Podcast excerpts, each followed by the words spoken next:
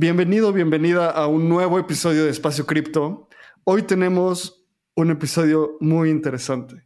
Decimos eso en todos los episodios, sí, yo lo sé, pero este episodio genuinamente es muy interesante porque vamos a hablar con Ernesto Tinajero. Ernesto Tinajero empezó su carrera como emprendedor arrancando varias empresas de comedores corporativos y algunas tiendas de conveniencia, Después de algunos años vendió a más empresas. Luego estuvo tres años en financiamiento de proyectos y finanzas corporativas. A partir de 2016 trabaja en el Family Office de la familia Tinajero, liderando equipos de inversión en empresas privadas y en activos alternativos. En 2018 inició una maestría en Wharton, un MBA. Después regresó y es inversionista ángel de 2016 y cripto desde 2018. Actualmente, Ernesto tiene el rol de consejero de la administración en los rayos del Necaxa y en otros varios consejos de empresas en las cuales han invertido. Este episodio es fascinante porque vamos a hablar del Necaxa comprando un Board Ape. Lalo, ¿cómo viste el episodio? Bien interesante, Abraham, porque también recordemos que el Necaxa ya había vendido el 1% del Necaxa por medio de un, un NFT. Entonces también vamos a hablar de eso, vamos a hablar como Ernesto tiene la visión y cómo es que empresarios en el mundo del deporte están viendo toda esta innovación dentro de Web3. Es un episodio bien sencillo de entender, tal vez el más sencillo de todos los que hemos grabado, porque no lo quisimos enfocar a algo técnico, sino más bien entender la mentalidad de un empresario dentro del deporte dentro del ecosistema cripto. Entonces eso me gustó un montón. Creo que a los dos es un tema que nos apasiona mucho el deporte y, cripto. ¿Y qué fue lo que más te gustó, Abraham? A mí lo que más me gustó fue ver cómo tenemos visiones muy similares en temas cripto, ¿sabes? Una de las cosas que yo hablo en el episodio es que sí, me encanta el fútbol, siempre voy a ser fanático, pero ya hay muchas cosas del fútbol que no me hablan, ¿sabes? O sea, las porras del equipo que apoyo no me hablan los gritos homofóbicos de la selección cero me hablan. Es algo con lo que definitivamente no compagino. Y en eso llega un equipo como el Necaxa para entrar al mundo cripto de una forma bien inteligente. ¿Cómo entra al mundo cripto? Comprando un Board Ape. ¿Y qué es un Board Ape? Esta colección de changuitos que tú puedes comprar que son imágenes, pero más allá del, del chango que compras, te da acceso a un club social súper influyente ¿Quién está en el club social? ¿Quién tiene un board ape? Stephen Curry tiene un board ape. Jimmy Fallon tiene un, un board ape. Eminem tiene un board ape. Y ahora el Necaxa tiene un board ape. Entonces ya es el equipo de fútbol de los apes. Hay muchas cosas que están innovando. Algo de lo que también más me gustó fue ver cómo está el Necaxa y Ernesto viendo a cripto, ¿sabes? O sea, ya no es un juguete, es un, es un mecanismo de crecimiento para el equipo. Sí, también Ernesto entiende muy bien. Después de grabar el episodio nos quedamos un poquito con él y nos hablaba de DAOs, nos hablaba de tecnologías como el metaverso, nos hablaba de temas de código. Entonces, detrás de estos equipos ya hay gente nueva, ya no son estas personas dinosaurios con mentalidad de hace mucho tiempo. O sea, se está renovando y se está notando dentro del Necaxa, por ejemplo, las Chivas que también ya sacaron sus NFTs, eh, Tigres, con sus nuevos patrocinios. Entonces, dentro del equipo y dentro del deporte ya se están viendo cambios. Estamos viendo a Thalía que compró un roboto y ya tiene su colección de NFTs. Si estás escuchando esto, Thalía, tienes que venir a platicarnos. Entonces, ¿cómo ya todo ese tipo de cultura, porque ya es cultura pop y tal vez es cultura muy nueva, pero cripto se está metiendo en un tema cultural bien interesante y esperemos que te guste este episodio si entiendes nada de cripto, muy probablemente puedas entender este episodio. Así que si tienes algún tío, primo, prima, eh, abuela que quiera escuchar y quiere entender NFTs, probablemente este es su episodio. Esperemos que lo disfrutes tanto como nosotros. Y tenemos un giveaway nuevo. Entonces ahí síganos en arroba en Instagram, en Twitter, arroba espacio cripto. Abraham está como Abraham CR, yo estoy como Lalo Cripto. Y suscríbanse a nuestro newsletter porque probablemente sea por ahí el, el giveaway. Métanse a la comunidad Espacio Cripto, ya somos 400. Y los dejamos con este episodio con Ernesto Tirajero, miembro del Consejo del Necaxa.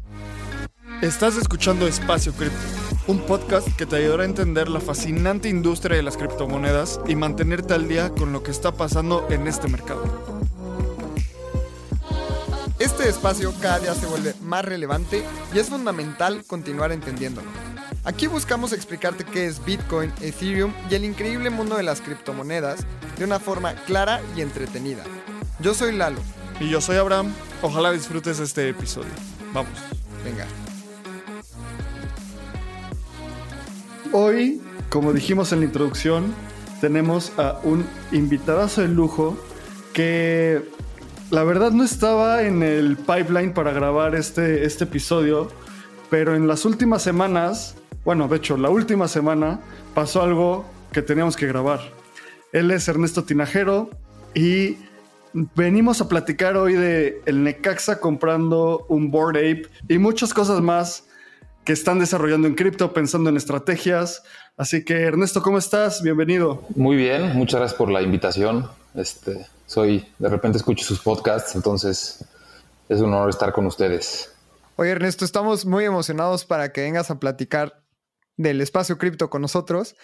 Y venimos por la noticia, o sea, creo que todos volteamos a ver al Necaxa que compraron un Boyd Ape.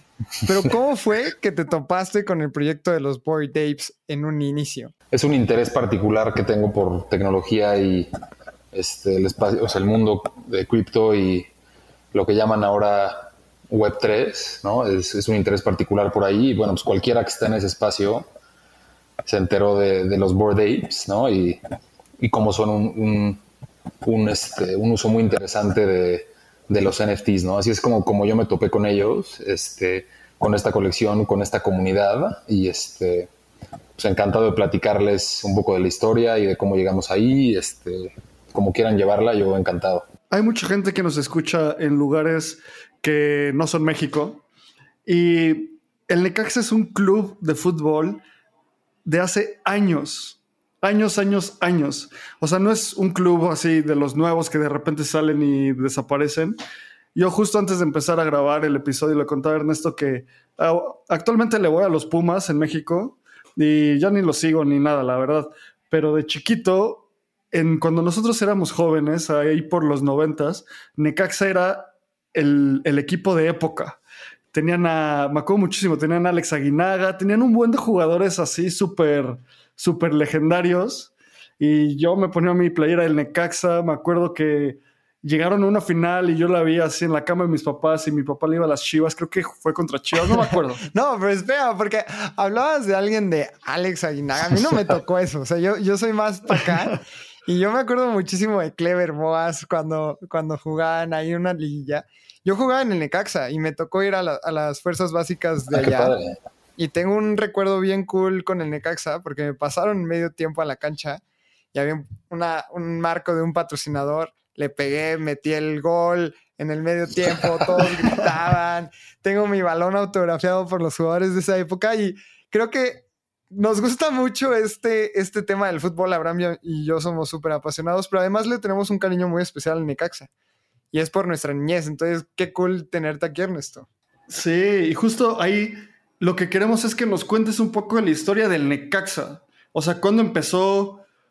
Creo que ahorita está teniendo mucho estas, estas aras y estos, estos objetivos de innovación. Pero ¿por qué es esto? ¿De dónde viene? ¿Cómo empezó el Necaxa? Creo que necesitaríamos un episodio entero para, para hablar del equipo. Sí, sí, sí. Suficiente con decirles que, que el año que entra cumplimos 100 años. Es un equipo de, este, de la edad de, Walt Disney Company, ¿no? Este, se fundó en, 1923.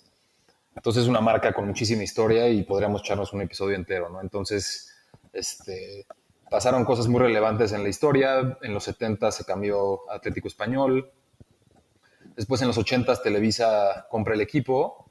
Este, le regresa el nombre a Rayos del Necaxa. Este, en los 90 pues me estabas platicando, Abraham, un poco de, de cómo que fue la época de oro y demás, pues sí, la, verdad es que esa época fue padrísima de Necaxa, este, jugadores como Aguinaga, este, estuvo La Puente ahí de entrenador, Ivo Basay, etcétera. Entonces, este, pues la idea de nosotros como grupo de inversionistas es, regresar a esas épocas. Entonces, este, el equipo en 2003 se mueve a Aguascalientes, de la Ciudad de México, y este, nosotros en 2014 compramos el equipo, ¿no? Y bueno, la, idea es regresarlo a esos, esos momentos. Este, logramos, nosotros lo compramos en la liga de ascenso y logramos subirlo a, a, este, primera división dos años después. Desde ese momento llevamos este, pues un, un, campeonato de Copa y una Supercopa MX y nos quedamos a un, este, a un poste de llegar a la final, este, pero vamos a regresar, estamos seguros. Este, y pues bueno, ha pasado mucho aquí, puedo profundizar en un poco en el modelo de negocio, en este, un poco lo que, para donde la quieran llevar. Eso se me hace súper interesante y tal vez entremos dos minutos sobre, ahora que lo mencionas, el modelo de negocio de un equipo de fútbol. ¿Cómo es que hay equipos con muchísima lana y realmente cómo es que, es que siguen viviendo? Sí, la, te diría que, el, que lo número uno es, son los derechos de televisión. Entonces, nosotros la manera de ver nuestro modelo de negocio es como un círculo virtuoso, ¿no? Más interés crea, este, te da más patrocinadores, más socios comerciales, este, que, que, se vuelven más ingresos y nos permite a nosotros invertir de regreso, en las, especialmente en las fuerzas básicas y en el primer equipo, para dar resultados deportivos que al final te llevan de regreso a más interés, ¿no? Entonces se vuelve, este, como llaman este, los americanos, pues un flywheel, este, y eso es a lo que le apostamos, ¿no? Nosotros llevamos invirtiendo muchísimo en fuerzas básicas desde que entramos y estamos este, viendo los frutos hoy en día, ¿no? Somos, este, te diría, el, el, equipo, este, llevamos 12 debuts en dos años. Este, ahorita el, el, fin de semana jugamos con un chavo de 17 años de titular, tenemos 15 seleccionados y tenemos, este, somos el equipo que más aporta jugadores a la sub-20, ¿no? Entonces, ese es a lo que le apostamos y y al final todo lo que hagamos este, en el equipo va para alimentar este círculo virtuoso y poder este, em, invertir más en el equipo y en fuerzas básicas. ¿no? Entonces, esta estrategia de cripto y de NFTs va justamente a atacar eso. Claro, si tú hubieras estado en las fuerzas básicas cuando el grupo de inversionistas de Ernesto estaba en el ya, Hubiéramos hecho campeón al Necaxa, pero me rompí la rodilla, güey. Sí, te rompiste la rodilla, ¿verdad? Eso se me hace bien interesante, Ernesto, porque creo que no es muy diferente a lo que vemos en cripto. Porque es, mientras tú aportes valor, en algún momento te va a redituar ese valor que aportes. Claro. Y si buscamos eh, recompensas a largo plazo, y siempre lo hemos visto, o sea, y, proyectos como Boyd Apes, proyectos como CryptoPunks en, en, el ecosistema de NFT, ¿cómo aportan a su comunidad y después su comunidad le da, le da de regreso? Y es el círculo que todos estamos buscando. Entonces, tal vez no estamos tan lejos un proyecto de NFTs, un proyecto cripto, al, al mismo modelo de negocio de un equipo de fútbol, ¿no? Sí. Estoy completamente de acuerdo y, y creo que eso alimenta cómo pensamos nosotros en la estrategia de NFTs, que muchos equipos ya están haciendo, pero nosotros tratamos de de diferenciarnos un poco. Creo que una de las cosas más interesantes que yo he visto platicando contigo, Ernesto, es que genuinamente creo que el Necaxa tiene gente cripto savvy. O sea, no es una decisión obvia comprar un CryptoPunk, para nada. Estoy, no me imagino otro equipo que haga eso, ¿sabes? O sea, es, es una decisión como muy dentro del rabbit hole. No es el típico ejemplo de, ah, voy a hacer NFTs con mis jugadores. ¿Sabes? Es una forma de entrar mucho más a detalle dentro, dentro de esto que puede ser una comunidad global digital. Que ahorita nos cuentas mucho de cómo, bueno, nos cuentas un poco más de cómo la comunidad de Board Ape ha tomado esto, porque en el tweet pusiste como, bueno, pusieron algo tipo, creo que así somos el primer equipo de fútbol en Ape In, ¿sabes? O sea, hasta el lenguaje muy cripto savvy, muy entendiendo la tendencia. También me encantaría entender ¿Cómo inició ese interés del Necaxa por Web, 3 y cripto? Porque el Board Ape es una de las materializaciones, pero creo que hay muchas cosas más que les llaman la atención en esta industria. Igual y para platicarte de esa, pues, tendría que ir un paso atrás. Este, el año pasado, a mediados, hicimos un, este, una transacción que vendimos el 50% de nuestro equipo a, a, un grupo de inversionistas liderado por Al Tylis y Sam Porter. Ellos este, a su vez, este, llevaron una estrategia de traer celebridades que en conjunto eran son 130 millones de followers en, esos, en esas celebridades. Y adicional a eso, una estrategia de, sacar un NFT que representa, este, como pusieron en su momento, actual ownership este, del equipo, que no es nada más que ownership este, de la, digamos, LLC americana que invirtió en nuestra empresa. Entonces, el interés de, de los NFTs sale de, como tú dices, de entrar al, rabbit hole para analizar nuestra estrategia de, de, de, si hacer o no este NFT, si hacer un fan token, si hacer algo como lo que está, como está haciendo otro de los equipos alrededor del mundo, este, etcétera. Entonces, todo nace de ahí y todo gracias a que también este, Al Tailis, que es nuestro inversionista principal, pues es alguien que, que lleva muchos años invirtiendo en cripto, en Web3, conoce el sector, tiene inversiones, este, y pues pudimos tener esa conversación con nuestros nuevos socios de, oye, ¿qué nuevas estrategias para crecer el, equipo, para crecer el fanbase y demás? Entonces, por ahí vino la, la idea. ¿Y por qué, Ernesto, ahora que nos platicas y ya hay mucho más contexto, por qué el tema de NFTs y no una DAO, por ejemplo? Que también las DAOs son organizaciones que se juntan por un bien, ¿no? Tenemos The Krause House, es una DAO que ellos están juntando para comprar un equipo de básquetbol profesional, por ejemplo, ¿no? Entonces, ¿por qué, por qué están haciendo esto por, el, por el lado de los NFTs y no un token, no una DAO y por qué específicamente esta tecnología? Ok, si quieres, este, ataco primero la de DAO. La verdad es que esa no hemos profundizado lo suficiente, creo que... Y, creo que también el mercado no ha llegado ahí, ¿no? O sea, creo que es, como una propuesta interesante de gobernanza o de gobierno corporativo pero pues está por verse si esa, esa estrategia es, es mejor o, peor para un equipo, ¿no? O sea, yo no sé si, si 100 mil fanáticos o 200 mil fanáticos de Necaxa pueden tomar mejores decisiones que un grupo, este, son decisiones difíciles a veces, ¿no? Este, entonces, eso está por verse lo de las DAOs. Lo de las tokens viene de algo que dijeron ustedes dos, este, que es cómo realmente damos valor a, a la gente que compra las tokens. Entonces, muchos equipos han sacado este, fan tokens, que nosotros todavía no decidimos que no, pero sí lo estamos, estamos profundizando a ver si es por ahí. Pero la realidad es que, ¿qué valor le vas a dar a esas gentes? ¿no? O sea, no es nada más venderte un token y ya, este, que es mucho de lo que está pasando. Nosotros queremos que realmente si, si sacamos un fan token de Necaxa, que, que le dé mucha utilidad o valor a la gente que lo compra. ¿no? Este, entonces, por eso decidimos hacer el, el el one of one, que era un NFT de, que solo compró una persona, y no salir con un toque grande. Y digamos que esta es la segunda estrategia dentro del mundo de cripto, este, que es comprar el Board Ape. Tenemos muchas más este, esperando, pero pues este, ojalá que, que, nos echen ojo ahí para ver qué, qué es lo que sigue.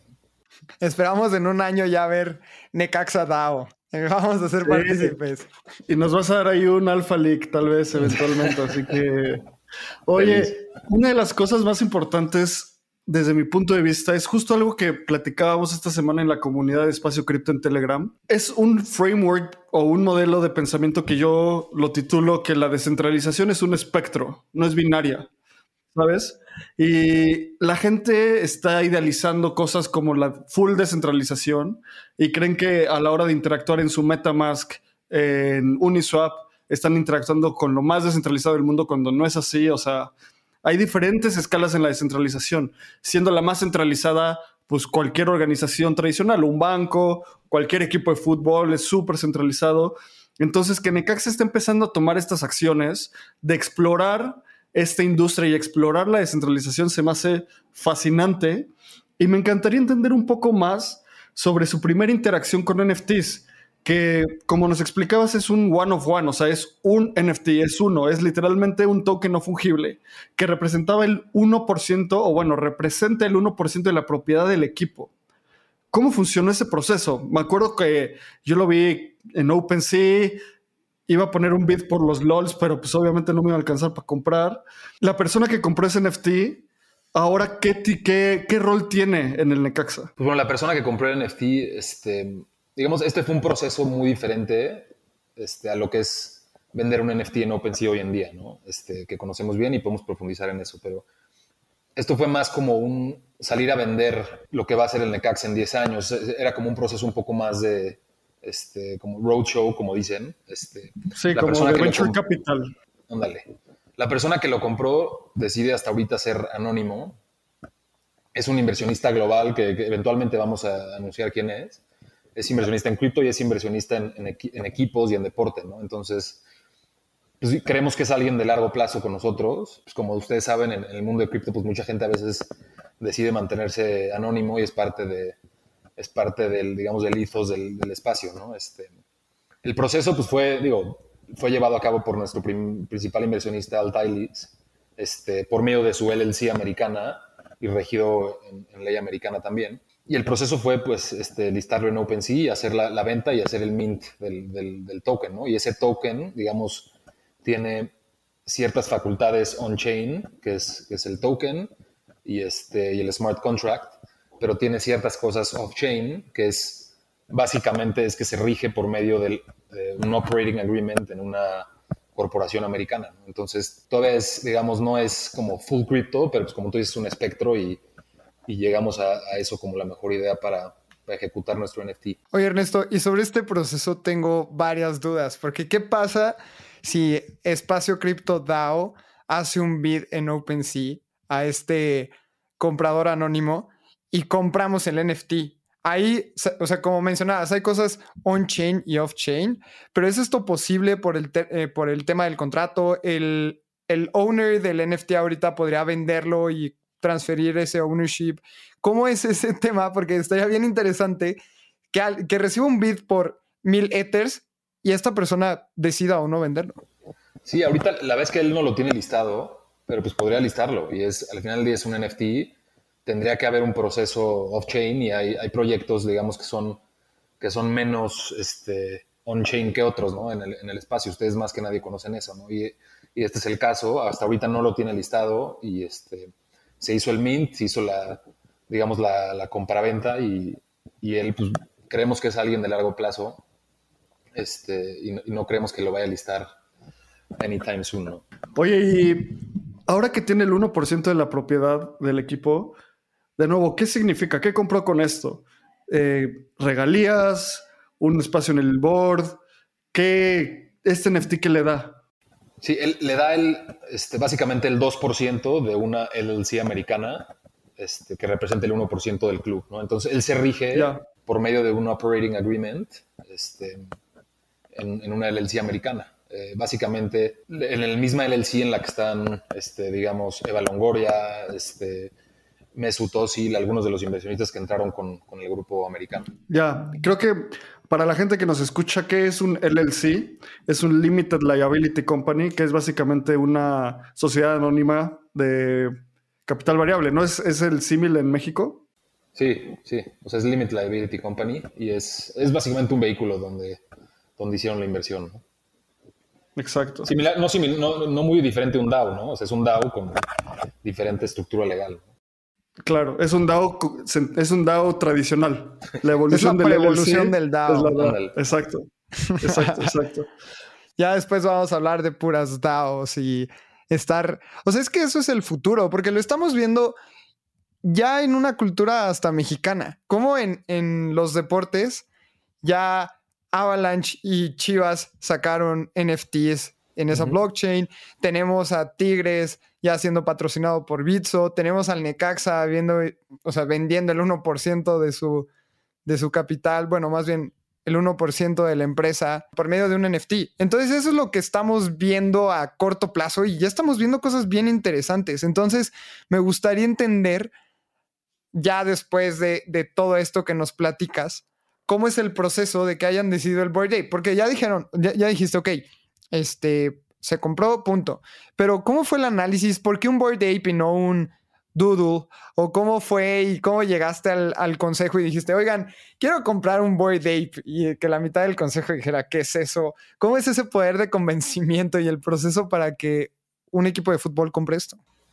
Sí, al final creo que ayuda mucho que Altailis esté en el consejo y y es alguien súper, como, digamos, innovador y crypto forward, ¿no? Y, preguntas, ¿por qué Bored Ape? Bueno, pues igual, digo, yo creo que toda la gente que lo escucha sabe lo que es, o mucha gente, pero pues es una colección de NFTs, son 10.000, ¿no? Este, es impresionante la escala a la que ha llegado esta comunidad. Fue, o sea, el mint, digamos, el momento en el que se hicieron todos estos Bored Apes fue en, en abril 2021 y se hicieron a 190 dólares, ¿no? Y hoy, pues, creo que la colección vale ya casi 3 mil millones de dólares, ¿no? Entonces, es, es una comunidad y, la razón por la que, por qué Bored Ape es que pues creemos que esta comunidad es, no es muy diferente que la comunidad de necaxistas alrededor de México y, en el mundo, ¿no? O sea, es, es gente súper apasionada súper metida en, el, en, en, lo que es su comunidad. Este, la comunidad de Necaxa es diferente a la de Bored Ape, este, pero están muy metidos y creemos que es, una, es un nuevo tipo de marca, ¿no? Este, y es una, una comunidad muy, muy engaged y, y, hacen cosas offline muy interesantes. Este, tienen artistas, o sea, Eminem compró uno, este, muchos otros este, artistas han comprado, Steve Curry, gente en, el mundo de deporte. Entonces decidimos que era la comunidad, digamos, más, que, está empujando más el tema de NFT. ¿no? Este, pues existen los CryptoPunks que estamos platicando antes del, show, pero estos han este, como innovado más y queremos posicionarnos o aliarnos con marcas que, que estén haciendo eso. Creo que una de las cosas más interesantes de los Board Apes son los datos que me encanta analizar. A ver, te metes a OpenSea, al Board Ape Judge Club, y en este instante, el floor price, que es lo mínimo en lo cual se está vendiendo un Board Ape, son 83 Ether, que al precio en este instante de, de Ether son 265.600 dólares. Ok. ¿Qué te compra eso, no? Te compra un NFT como los que vamos a poner en las descripciones del show, que básicamente es un mono que tiene unas, unos atributos muy específicos. Algunos tienen el pelo de un color diferente, unos tienen gorritas, tienen lentes, tienen playeras, tienen diferentes cosas en los ojos, bueno, en diferentes dimensiones, en, la cabeza, en los ojos, en la playera, el, el pelaje. Y cuando salió esto, yo me acuerdo haberlos visto ya y dije como, ah, ok, otros NFTs, error. Hubiera comprado tres y ahorita tal vez estaremos haciendo otras cosas. Pero, ¿por qué creció tanto esta comunidad? Creció porque simplemente no es el hecho de tener acceso a una imagen random. Es que esta imagen y este token, el token no fungible de los Bored Apes, te da acceso a una comunidad donde en esa comunidad está el Necaxa, en esa comunidad está Jimmy Fallon, eh, Jimmy Fallon, está Stephen Curry, está um, Eminem, está un chorro, un chorro de gente que simplemente construye valor por el simple hecho de estar ahí. Y en esa comunidad, digo, estoy en el Discord de, de Board Ape, obviamente no estoy en el como en los canales privados porque pues no tengo un Board Ape. Yo la gente que sigo en Twitter de Board Ape dice, muchos siempre tuitean, estar en el grupo de Telegram, de WhatsApp o de Discord correcto te puede cambiar la vida. Es simplemente tener una sociedad muy específica que le da valor al token más allá de la visión. Algo que a mí me encanta de los Board Apes. El otro estaba leyendo un análisis que comparaba a Board Ape con una de estas marcas como Supreme.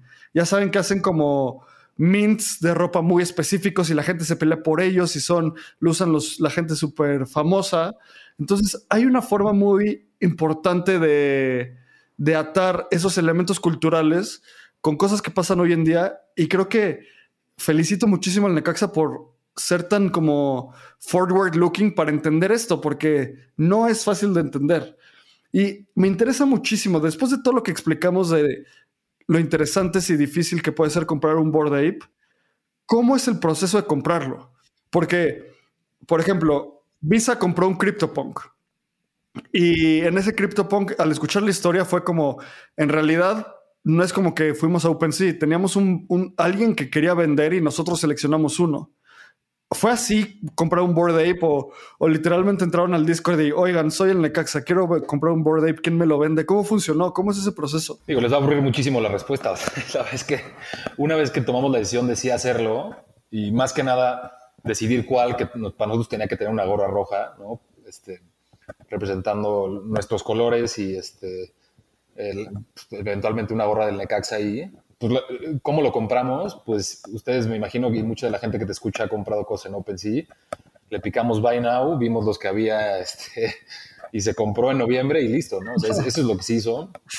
Lo difícil fue tomar la decisión, pero la ejecución, pues, gracias a estas tecnologías y, y hoy en día este, plataformas como OpenSea, este, pues la ejecución fue, fue lo más así como se oye. ¿Cómo fue el proceso de tomar la decisión? Si eso fue lo más complicado, o sea, ¿cuáles fueron las variables? En el, analista que hizo la presentación para comprar el Board Ape, ¿qué puso en la matriz de sí o no comprar? No, yo creo que esa decisión, así como muchas decisiones alrededor de ese círculo que les platiqué, pues es con tenemos un presupuesto y decidimos sobre qué hacer en cada una de esas este, partes del círculo, ¿no? Entonces, esto es, digamos, parte como en, el lado de como innovaciones y cripto, ¿no? Este, que, es, que es donde estamos haciendo algunas estrategias. Y, este, y pues así fue, teníamos el costo de lo, o sea, lo que nos iba a costar no podía ser más transparente y por eso lo hicimos, ¿no? Y, la realidad es que todo esto, ¿para qué lo hacemos? ¿no? La, meta al final es más interés, más fanáticos, este, más, más ingresos para el club y, y que, que, representa al final del día este, patrocinadores, ojalá que, que Bitso algún día, este, y este, bueno, pues eso representa más inversión en fuerzas básicas, mejor equipo, mejor producto y, al final todo, todo nos lleva a ese círculo. Entonces, por eso es como tomamos la decisión este, y, viendo diferentes este, estrategias que podíamos tener, pues esta era una de ellas y, y, este, fue bastante unánime la decisión, la verdad. O sea, básicamente en la matriz estaba el encontrar un Bored Ape dentro del presupuesto con una gorra roja. Sí, no, la gorra roja era, fuerza. Este, pero pues, luego hacer un token de cero, pues te, cuesta muchísima, o sea, es mucho dinero de inversión y además este, de gente talentosa este, como ustedes o como la gente en Bits, o sea, necesitas gente, programadores, gente que conozca ya sea Ethereum o otro blockchain para ejecutar esos smart contracts, no es, no es trivial, ¿no? O sea, cualquier estrategia en este mundo, y más hoy en día que no existe, digamos, toda la infraestructura que va a existir en el futuro, este, pues es bastante cara, ¿no? O sea, no es, no es cualquier cosa. Sí, claro, y es que también todo este proceso de, ya tienes un reconocimiento a nivel internacional, o sea, eres el primer equipo de fútbol que compró un Board Ape. Ya con eso, te estás posicionando como una empresa innovadora, como alguien que entiende este ecosistema. O sea, tú ahorita que me estás hablando de DAOs, ya al menos nos dimos cuenta que en el fútbol mexicano saben que es una DAO. Y eso también, o sea, paso número uno es un Boy Day, paso número dos es tokenizar el Necaxa, ¿no? O sea, ¿qué, qué puedes seguir? Es, es, lo más interesante y ver cómo dentro de este ecosistema cripto ya hay gente que tal vez ustedes no son tradicionales y, y nunca se han, se han caracterizado por ser tradicional, pero ya de cierto estilo de inversiones mucho más senior. Sí, más viendo para adelante. Sabes, no solo voy a venderle mi marca a una empresa de refrescos, ¿sabes? Ok, eso funciona y va a seguir funcionando hasta que de repente no, ¿sabes? Hasta que de repente la gente va a empezar a ver este tipo de cosas como algo mucho más interesante y más... con, con lo que más identifica, ¿sabes? Y eso que dices al final, Abraham, es, al final es, ha cambiado muchísimo el mundo de, advertising en cualquier, en cualquier empresa, en cualquier sector. Este, antes el banco te compraba la, la camisa y listo, y, punto y se acabó, ¿no? Hoy en día, pues existen plataformas que, que lo hacen mucho mejor, como son Facebook, como son Google y todas las otras que existen. Entonces nosotros tenemos que encontrar formas de innovar y atraer a empresas este, pues, que quieran este, llegar a necaxistas, llegar a los fans que tenemos y, nosotros queremos crecer esa, base de fanáticos y tener a gente joven y gente innovadora y demás, ¿no? Sí, además, ¿quién dice que no vamos a tener al Necaxa en un Decentraland, ¿no? Al ratito, no sé, en un metaverso donde pues ya el tema de afición ya no es nada más local. O sea, para ir a ver al Necaxa vas a tener que ir a viajar a Aguascalientes. Pero ahorita decías, este, una persona en Europa que ya sabe el Necaxa, pues al rato, quién sabe en dónde llega el fanbase, ¿no? Ya no estás limitado a una ciudad tan pequeña como Aguascalientes. El bar del metaverso en The Sandbox. Eh, del Necaxa, ahí donde se proyectan los, los partidos. Además, una de las cosas que justo iba a pensar es, o bueno, que iba a decir es, yo estoy buscando y hablo como 100% a título personal y creo que tal vez la gente que nos escucha se puede relacionar con esto. Estoy buscando con cosas que me hablen, ¿sabes? O sea, el cómo no te voy a querer de los Pumas, sí, siempre lo voy a querer porque ahí jugaba fútbol de Pumitas, pero tal vez eso como que ya ni me habla a mí, ¿sabes? Pero en el momento que, un, que veo que un club tiene un board ape, digo, qué cool, ¿sabes? ¿Ya vas a regresar para acá o qué? Pues no se sabe. Tendremos que, necesitamos algunas playeras. Eh, pero justo lo que estábamos, lo que estábamos, lo que digo es encontrar cómo hablarle a una comunidad no es simple, ¿sabes? Y no es algo que, que vaya a ser ah, como súper intuitivo para todo el mundo. Necesitas inversionistas que entiendan cripto, necesitas un equipo que entienda cripto. Seguro los jugadores están viendo este board ape y dicen, ¿qué carajo está pasando? ¿Qué viene para el Necaxa en Web3 y cripto? Pues digo, ¿qué viene? Este, la verdad es que no, no tengo nada así muy concreto que decirte. Este, te puedo decir que estamos este, activamente revisando el tema de fan tokens y pero estamos todavía nos falta profundizar más. Este, entonces, en cuanto a, cripto y Web3, pues les diría que, que síganos en redes sociales y, les diremos que sigue este, en vivo, ¿no? También es un mundo que se mueve muy rápido, entonces nosotros nos vamos a mover rápido. Pero también estamos invirtiendo en, tecnología dentro de la cancha, ¿no? Y es también eso vamos a anunciar, espero que pronto, pero es, es un tema de data y de deportes, entonces este, stay tuned, pero te diría que definitivamente cripto, Web3, este, todo este mundo de NFTs es, está en nuestro radar, es una estrategia activa del, club, como lo demostramos el año pasado y, anunciando, digamos, lo del, lo del Board Ape que se compró en noviembre este año.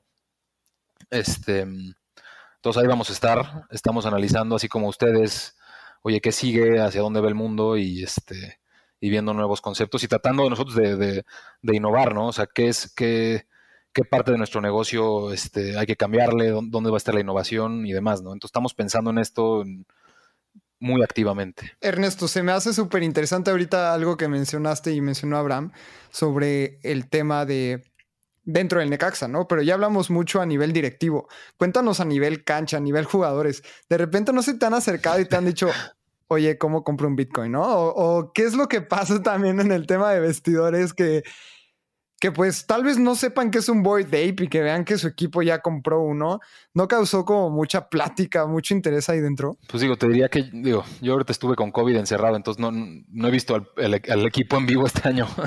Eh, te diría que, digo, y, tampoco estoy yo en la operación del día a día, ¿no? Yo estoy a nivel consejo y estoy, digamos, junto con Alta y liderando las, las este, iniciativas de Crypto y Web3. Pero pues yo creo que les interesa muchísimo, ¿no? Al final del día, este, muchos de ellos son, son personas reconocidas y, este, y, muchos deportistas en el mundo están, están empujando muchísimo hacia, hacia ser, no sé si representar de este tipo de, colecciones de NFTs, comprar ellos mismos, volverse coleccionistas, etcétera, ¿no? Eh, como que parece que, y, ustedes me podrán decir también, ¿no? O sea, yo creo que este, este, este mundo de cripto y así está muy, este, está muy, muy en línea con, los deportes y, el engagement de los fanáticos y demás, ¿no? Entonces, este, no, no tengo un ejemplo concreto que darte, Lalo, pero estoy seguro que están muy interesados en el espacio. Hemos hablado mucho del Necaxa como club, hablamos de los jugadores, nos falta lo más importante, que es la afición, ¿sabes? Un equipo sin afición, pues no es nada, ¿no? Es como un podcast sin audiencia. ¿Cómo has visto que la afición está tomando esto? Porque yo soy muy bullish en la convergencia entre cripto y fútbol. ¿Por qué? Y esto es algo que creo que le he contado a Lalo y algo que pienso constantemente. Por años yo he sido fanático del fútbol, o sea, para el Mundial de Rusia, cuando fue el Mundial de Brasil 2014, un amigo fue y me trajo una copita del mundo y dije, este va a ser mi llavero y todos los días me voy a recordar que tengo que ir a Rusia. Y desde que lo tuve dije, voy a empezar a invertir para ir a Rusia. Y eso fue como dije, tengo un poco de dinero, ¿qué hago? Y empecé a ver opciones, entré a Bitcoin y now we're here, ¿no? Entonces, hice ese viaje, estuve todo el mes en el Mundial y antes de llegar al Mundial también fui a Liverpool a ver la final de la Champions que perdieron contra el Real Madrid. Eh, en Liverpool el, el, partido fue en, creo que en Kiev. Pero, ¿por qué digo que hay una convergencia tan grande? Es porque hay altos niveles de fanatismo en ambas comunidades y lo puedes ver. O sea, tú vas a un estadio y sientes que tú ya no eres ti mismo, tú mismo, tú sientes que ya no eres tú mismo, eres parte de una comunidad, de algo más grande que tú, casi casi de un enjambre, ¿no? pasa lo mismo en cripto. Cuando eres parte de Bored Ape, de una colección de NFTs, de Ethereum, dices, yo ya no estoy solo en, este mundo, estoy con todos mis fellow amigos de, de, Ethereum. Entonces, yo soy muy bullish en esta convergencia. Creo que muy poca gente lo ve, cada vez más por los fan tokens que están explotando. Pero, ¿cómo has visto la afición reaccionar a esto? Pues creo que, creo que bien. O sea, independientemente de cómo reaccionaron, también creo que tenemos ya más fanáticos, ¿no? Ves, ves a gente así, este, si ves el feed de Twitter, también ves mucha gente poniendo sus, sus apes, ¿no? Este, oye, pues ya tengo un equipo en México, ya este, soy parte del Necaxa, ya voy a ver sus partidos, este. Entonces, digamos que el, objetivo también de crecer, ¿no? Este, interés en, en, en el Necaxa, pues, pues creo que fue exitoso. Luego hay gente, o sea, gente que tampoco entendió muy bien si habíamos hecho un, un ape nuevo y demás, pues eso, como que causó un poco de confusión, pero yo creo que al final, este, si nosotros seguimos reinvirtiendo en el equipo y, tratar de mejorar, digamos, el, resultado deportivo, que al final es todo nos lleva a eso, creo que, que en, digamos, este, en el retrovisor la estrategia se va a ver este, súper positiva, ¿no? Este, pero como todas las decisiones, este, em, digamos, innovadoras y, punta de lanza, creo que no, a todo mundo le, encantó, ¿no? Pero creo que en general a la mayoría le, pareció súper interesante, ¿no? Sí, ahora Next Step fraccionalicen ese ape y regálenselo a los, a los fans que más vayan a los partidos y que se sientan parte, ¿no? No, pero, o sea, creo que sí es bien interesante lo que dices y podemos ver también esto a gran escala con los Dallas Mavericks. ¿No? Que Mark Cuban ahora está aceptando Dogecoin y que puedes comprar todo de la tienda de, los Mavericks con Doge. Evidentemente va a pasar. Nada más es cuándo lo van a hacer. Creo que eso es un tema que va a pasar. Estoy este, de acuerdo contigo que, este, que ese tema de, pagar con cripto, de innovar hacia allá, va, va, a estar. Este, siempre es un tema delicado, digamos, el tema de pagos y demás. Creo que, y es muy como, digamos, por geografía, ¿no? Entonces hay que, se tienen que construir, digamos, todo esos, este, esa infraestructura, pero sí, sin duda va para allá todo y nosotros queremos estar en, donde vaya la innovación. No, y creo que lo están haciendo muy bien y muchas felicidades por, por, todo este tema de innovación. Y si Chucho Martínez de León me escucha, yo te regalo el Lazy Lion con la melena verde, pero ya hagan algo, ¿no? pero sí, qué interesante. Ernesto, pues creo que este ha sido uno de los episodios más interesantes y justo me encanta porque es uno de los menos técnicos, ¿sabes? Y es uno de los más interesantes porque cripto es tan amplio que genuinamente nunca pensé que iba a grabar un episodio sobre Board Apes con Necaxa. Y yo tengo esta teoría de que una de las cosas más increíbles del espacio cripto es como el randomness en su innovación, ¿sabes? Cosas como esta, cosas como que salga Uniswap y luego un copycat que se llama Sushi Swap porque Uni es una comida japonesa y sushi también es una comida japonesa, ¿sabes? O sea, hay tantas cosas que no vemos, pero sabemos que estamos aquí por esto. Así que muchísimas gracias por venir. Y para cerrar, siempre cerramos con esta pregunta, que es, si pudieras tener una conversación con Satoshi Nakamoto, ¿qué le dirías?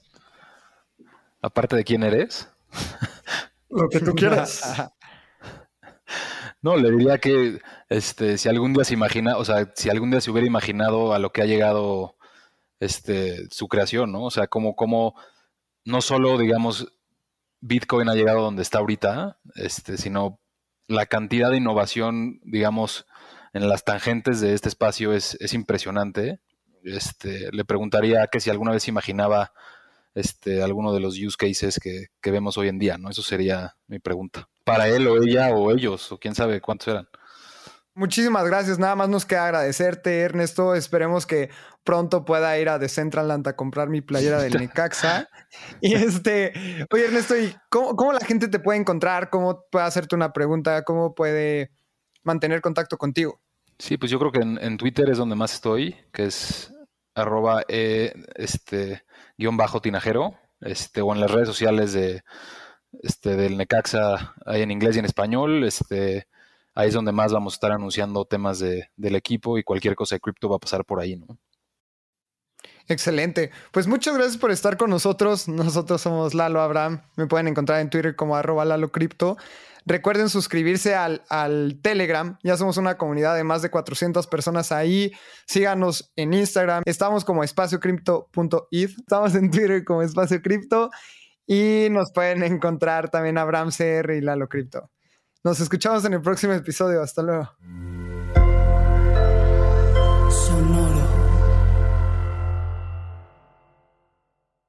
Este guion de Mundo Futuro lo escribió una inteligencia artificial. Imagina un mundo donde la tecnología se convierte en una extensión natural de nuestras vidas. Donde cada experiencia se eleva a niveles inimaginables de simplicidad. Un mundo donde los límites se desdibujan y las ideas se hacen realidad con un solo toque. El mundo cambiará más en los próximos 10 años que en los últimos 100. Yo soy Jorge Alor. Yo Mario Valle. Y yo Jaime Limón. No te pierdas Mundo Futuro, el principio del fin. Disponible en cualquier plataforma de podcast. Mundo Futuro, Mundo Futuro.